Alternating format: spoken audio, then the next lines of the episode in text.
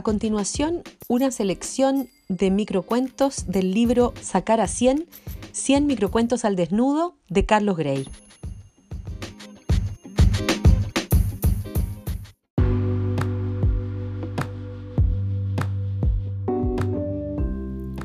A codazos, las dos amigas se abrieron paso entre mesas y platos.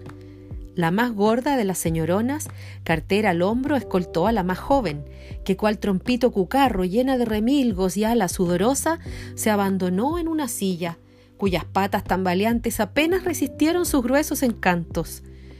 Con pañuelos mojados secaron el esfuerzo por conseguir ubicación. En sus castigadas narices purgaban las ansias de cientos de miles de aromas, acumulados hasta en el más recóndito de los rincones. Cuando el mozo les extendió la carta, ambas con apenas un hilillo de voz pidieron un vegetariano. Estamos a dieta, susurraron.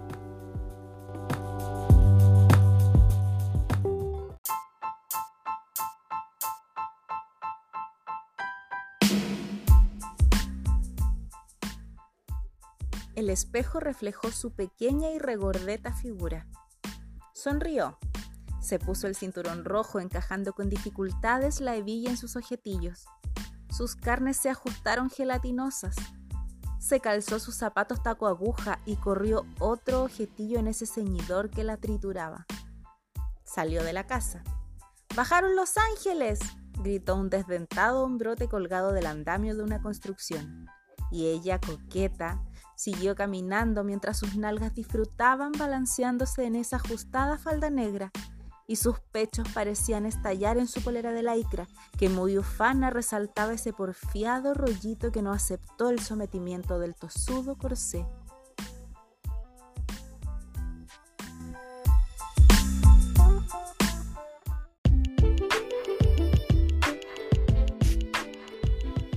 El chillido de Luzma quebró la aparente calma matutina. Montada en la balanza, comprobaba que no lograba bajar esos malditos gramos, menos ese bendito rollo atrincherado en su cintura. Frente al espejo, atónita, contemplaba esa insufrible verdad. No más chocolate, chunchules ni prietas. La idea de ser gorda la trastornaba. Por lo mismo no comía hacía días pensó en no tragar nunca más nada. Incluso suplicó de rodillas a San Expedito que calmara sus irrefrenables ansias. Desesperada se sentó en la taza del inodoro con el frasco de pastillas para adelgazar en su mano mientras las píldoras se atragantaban en su garganta.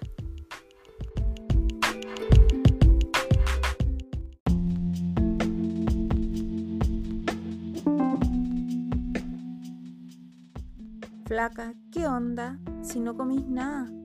Mi mamá dice que lo hacís de rogar, que te falta pellejo, que una tabla de planchar tiene más curvas. Se ríe de tu mirada ojerosa y nariz puntiaguda. Claro que ella no sabe que a mí me gustáis tal como erí. Merci, tantos huesitos, tu figura desgarbada. Que enloquezco cabalgando en tus ausencias, sabiendo que erís como una radiografía en la que reconozco a ojos cerrados cada uno de tus recovecos.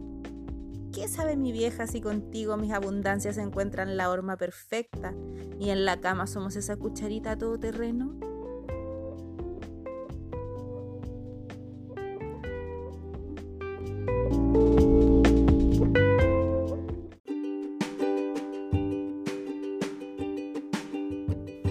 Maduro galán, con ciertos atributos físicos, de generosa barriga aunque algo enjuto de trasero, con gustos vinosos definidos, amante de las empanadas caldúas y las canciones de la Palmenia Pizarro, se ofrece para seducir dama con buena mano para los porotos con rienda y la mermelada de mora, que posee además algunas cualidades adiposas, de preferencia en las ancas.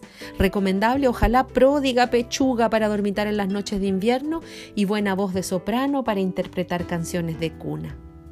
Postdata el suscrito posee lustroso catre de bronce, colchón de plumas de ganso y cariño para tiempos de escasez.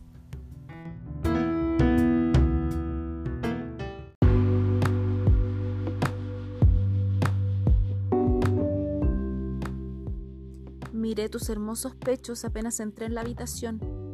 Entonces se me ocurrió que podíamos hacer el amor en ese viejo sillón verde, el de la pata coja Ocultando su pudor, el mueble nos acogió impertérrito. Hasta pareció gozar cuando se desarmó con nosotros encima. Al desparramo de tablas y cojines que pareció no importarnos, pues estábamos dándole como bombo en fiesta, vinieron los gritos, las risas. En el destrozado mueble quedaba el testimonio de la feliz ocurrencia. En la sala, el antiguo, vanidoso, verde sillón, mudo testigo de nuestros miserables 200 kilos, aceptó estoico que destruyéramos su glorioso abolengo.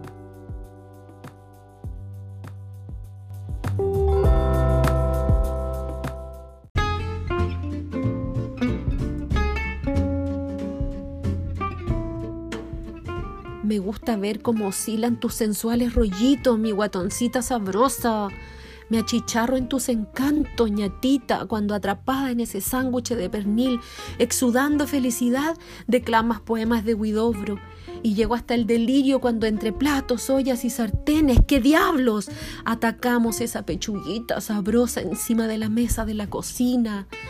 Eso sí, chanchita, golosa, te lo advierto. Si bajas un miserable gramo, soy capaz de estrangularte con una tira de prietas y longanizas y meterte al horno como una marrana barata, zanahoria en el hociquito y después comerte presa por presa, aunque me suba el colesterol.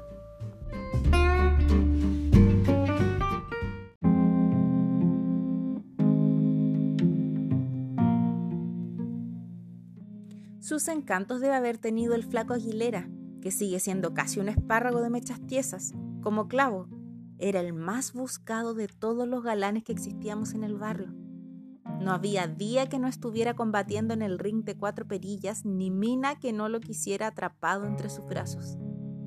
Con su cara de cadro chico, espinillas en la cara y sonrisa repleta de dientes, el flaco arremetía de noche y de mañanita, hasta que un día la Marlene, dicen, hizo lo que quiso con él, dejándolo botado como un pucho y seco para el trago.